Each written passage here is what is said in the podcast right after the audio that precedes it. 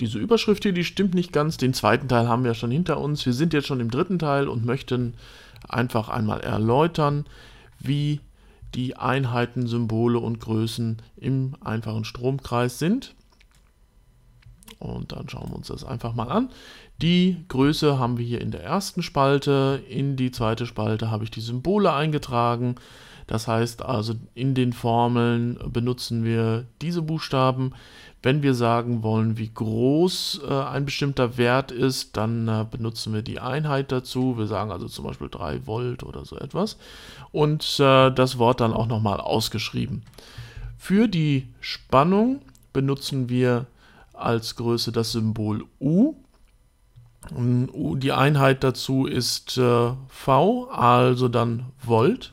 Und wir können natürlich auch die entsprechenden Vielfachen äh, anwenden, also Millivolt oder Kilovolt, je nachdem, ob wir ein Tausendstel oder das Tausendfache haben und natürlich auch weitere Einheiten wie Mega oder Mikro.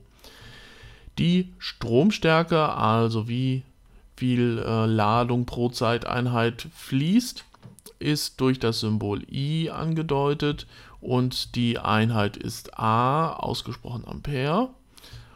Der elektrische Widerstand wird mit dem Symbol R symbolisiert und hat die Einheit Ohm und wir benutzen da den großen Buchstaben, den großen griechischen Buchstaben Omega, um das anzudeuten.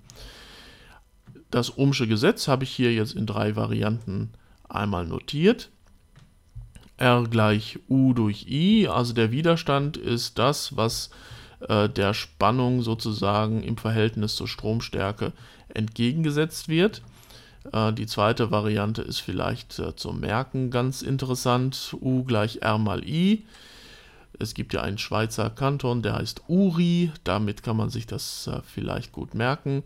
U gleich R mal I. Die Spannung ist der Widerstand mal die Stromstärke. Und äh, wenn ich dann also von hier nach da gegangen bin, habe ich also mit der Stromstärke multipliziert. Auf der linken Seite R mal I, das habe ich hier rechts hingeschrieben. Und hier auf der rechten Seite bleibt die Spannung allein übrig.